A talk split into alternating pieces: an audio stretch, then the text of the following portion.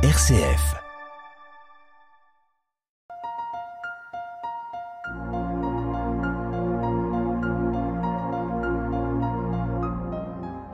Bonjour auditrices et auditeurs qui écoutez RCF Loiret et bienvenue à notre émission Église aux mille visages.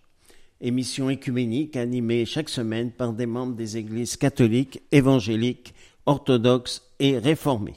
Aujourd'hui, au micro Dominique Panis, j'ai la joie d'accueillir Madame la pasteur Emmanuelle Selbonne, présidente du Conseil national de l'Église protestante unie de France. Bonjour Emmanuel. Bonjour Dominique. Et merci d'avoir accepté de participer à notre émission à l'occasion de votre passage à Orléans pour la fête de la Réformation. Mardi dernier, vous nous avez présenté le fonctionnement de l'Église protestante unie de France. Pouvez-vous nous rappeler rapidement la fonction, le rôle que vous avez comme présidente de ce Conseil national de l'Église protestante? Oui, très rapidement. Euh, la semaine dernière, j'expliquais que c'est le synode national qui gouverne l'Église. Et donc, son conseil national élu pour quatre ans et la présidente doivent préparer les dossiers, veiller à l'application des décisions, avoir le souci de l'unité de l'Église et euh, garder en tête les grandes orientations que le synode national a indiquées pour l'Église. Vous êtes venu à Orléans à l'occasion de la fête de la Réformation.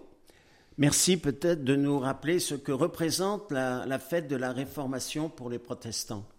Ah, ça c'est une bonne question. La fête de la Réformation, c'est se souvenir du, geste de protestation de Martin Luther, le réformateur.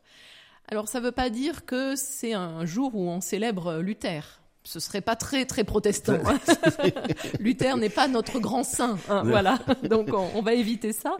Mais donc on se rappel du geste de Luther et des trois axes qu'il a impulsés, je dirais, en rappelant la grâce première de Dieu, la foi euh, et la lecture de la Bible. Et je pense qu'à voilà, le dimanche de la Réformation, on essaye de se dire finalement que gardons-nous de ces trois axes? La grâce de Dieu, la foi, la lecture de la Bible. Est-ce que aujourd'hui nous savons encore le dire au monde d'aujourd'hui, à la société qui nous entoure? Et est-ce que ce geste est encore pertinent? Voilà, comment nous recevons de l'écriture ce qui est essentiel pour la société d'aujourd'hui? Je crois que c'est se rappeler ça. Hmm. Alors avant, avant le culte, vous avez fait une conférence euh, autour du thème Espérer contre toute espérance, paresse ou folie.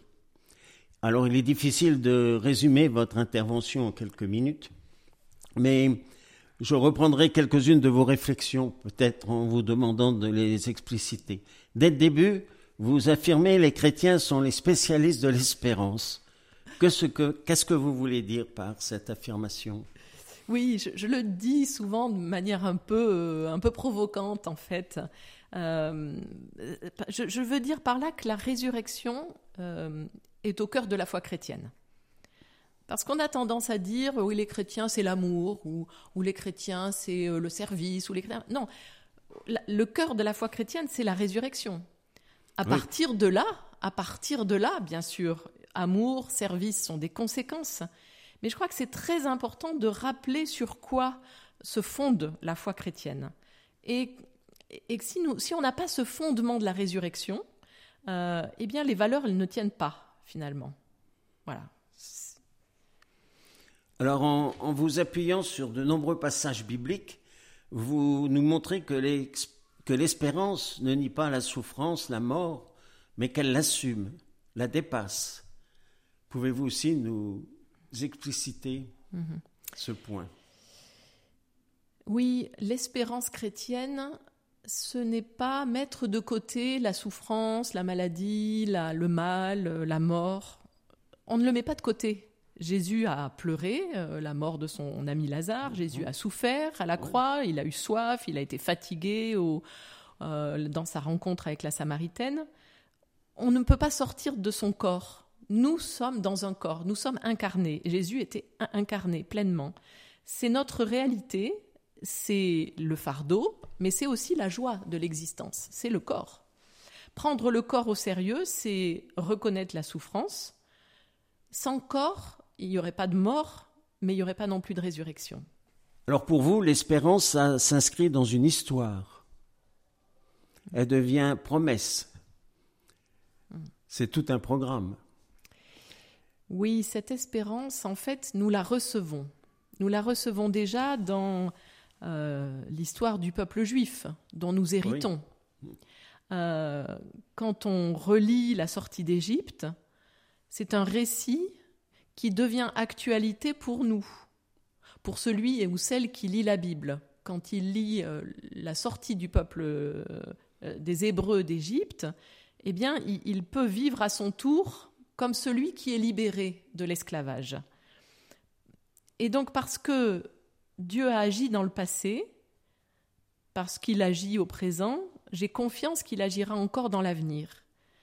Je crois que s'ancrer dans, dans, une histoire passée, ça n'est pas regarder en arrière, c'est recevoir la puissance de libération qui a été à l'œuvre avant nous, la vivre dans notre présent et euh, en être porté pour les jours, les années qui viennent. Je crois que c'est très important. On a tendance aujourd'hui à dire, euh, à ne pas regarder en arrière, à ne pas s'appuyer sur ceux qui nous ont précédés. Mais en fait, tout ça nourrit notre espérance.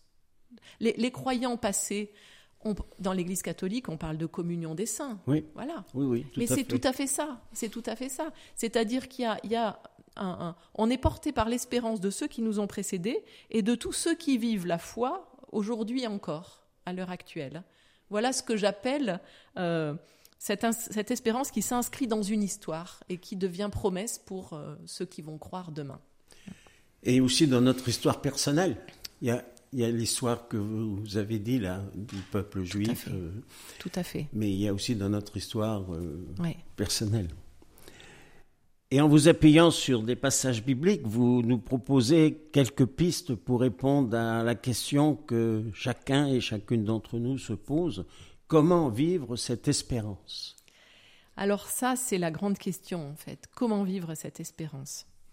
Euh, L'espérance, elle est d'abord quelque chose de fou. Elle est folie, l'espérance. Parce que rien ne nous pousse à espérer. Aujourd'hui, on ne va pas énumérer voilà, mais mais il y a beaucoup beaucoup d'événements, euh, de situations qui... qui, nous amènent plutôt à désespérer plutôt qu'à espérer. Et l'espérance est, folie. Et donc il y a des, des régulièrement dans, dans, la vie des situations auxquelles on est confronté où on a des choix à faire. Et euh, faire le choix de se résigner, c'est le choix d'abandonner l'espérance. Alors ceux qui espèrent et ceux qui disent non, on va y arriver, bah, souvent on les traite de fous. On dit ben ça va pas, enfin ils, ils sont pas, euh, ils pas les pieds sur terre, ils sont pas raisonnables. Mais oui, mais l'espérance est folie. L'espérance est folie. Ça c'est peut-être le premier, premier, première chose que je voudrais souligner. Ensuite, l'espérance, elle est, euh, elle est un engagement très fort pour la justice. Euh, s'engager très concrètement pour la justice, s'engager très concrètement pour que les hommes et les femmes, quels qu'ils soient, soient traités de la même façon, avec respect, avec euh, euh, voilà égalité, je dirais, c'est s'engager pour l'espérance. Et puis l'espérance, elle se glisse dans des toutes petites choses qui, qui protègent la vie. Euh, une attention à, une attention à celui qui est assis à côté de moi dans le train ou, ou une attention à celui qui traverse la rue ou une attention à, mon voisin que je ne connais pas une attention à l'autre tout simplement parce que c'est dans des petits gestes dans des, sourires dans des saluts dans des euh, une aide très concrète très matérielle que l'espérance se glisse là. Quand en fait dans notre vie on montre à l'autre celui qui croise notre chemin, qu'il est important, qu'il est important pour la vie, pour tous. Donc en fait, pour conclure, espérer contre toute espérance, c'est c'est vivre euh, vivre son quotidien avec un certain regard, avec euh, mm. comment vous diriez? Oui, je crois que l'espérance n'est pas réservée aux théologiens, que l'espérance n'est pas réservée euh, aux mystiques, qu'elle n'est pas réservée non plus à ceux qui vont quitter la société pour, euh, pour vivre euh, dans un club fermé, mais mmh. qu'au contraire, l'espérance, elle doit se vivre au quotidien, au plus près de ce que nous vivons tous les jours. euh, c'est quelque chose qui doit s'immiscer dans la vie ordinaire, en faisant confiance à ceux qui nous entourent, en se faisant confiance aussi. Oui. Et oui, en premier, en premier, c'est-à-dire oui, se faire confiance, accepter que Dieu nous fait confiance, qu'il me fait confiance à moi pour réaliser un certain nombre de choses, qu'il fait confiance à, chacun de nous, quel qu'il soit, et quel que soit ce qu'il a reçu, quelle que soit son éducation, quelle que soit sa situation euh, euh, familiale, sociale, je ne sais quoi. En fait, Dieu fait confiance à chacun pour euh, recevoir la vie qui vient de lui. Et ne pas, ne pas se laisser engloutir, je dirais, par, par le désespoir et par, par la fatalité. En fait, l'espérance dans la vie ordinaire, elle est une lutte contre la fatalité. Donc euh, oui, au quotidien, se retrousser les manches, au quotidien. Euh, c'est une folie et une lutte. C'est une folie et une lutte, exactement. c'est tout à fait ça. Eh bien, merci, merci Emmanuel pour votre réflexion qui, nous invite euh, personnellement et puis au sein de nos communautés chrétiennes à être témoins justement de cette espérance, de cette promesse de vie qui est plus forte que la mort. Merci à Régis qui assure aujourd'hui la technique de cette émission. Auditrices et auditeurs, merci pour votre fidélité et à mardi prochain pour euh, une nouvelle émission d'Église aux mille visages. N'oubliez pas surtout d'aller sur le site internet rcf.fr pour découvrir et écouter nos différentes émissions Église aux mille visages. À très bientôt.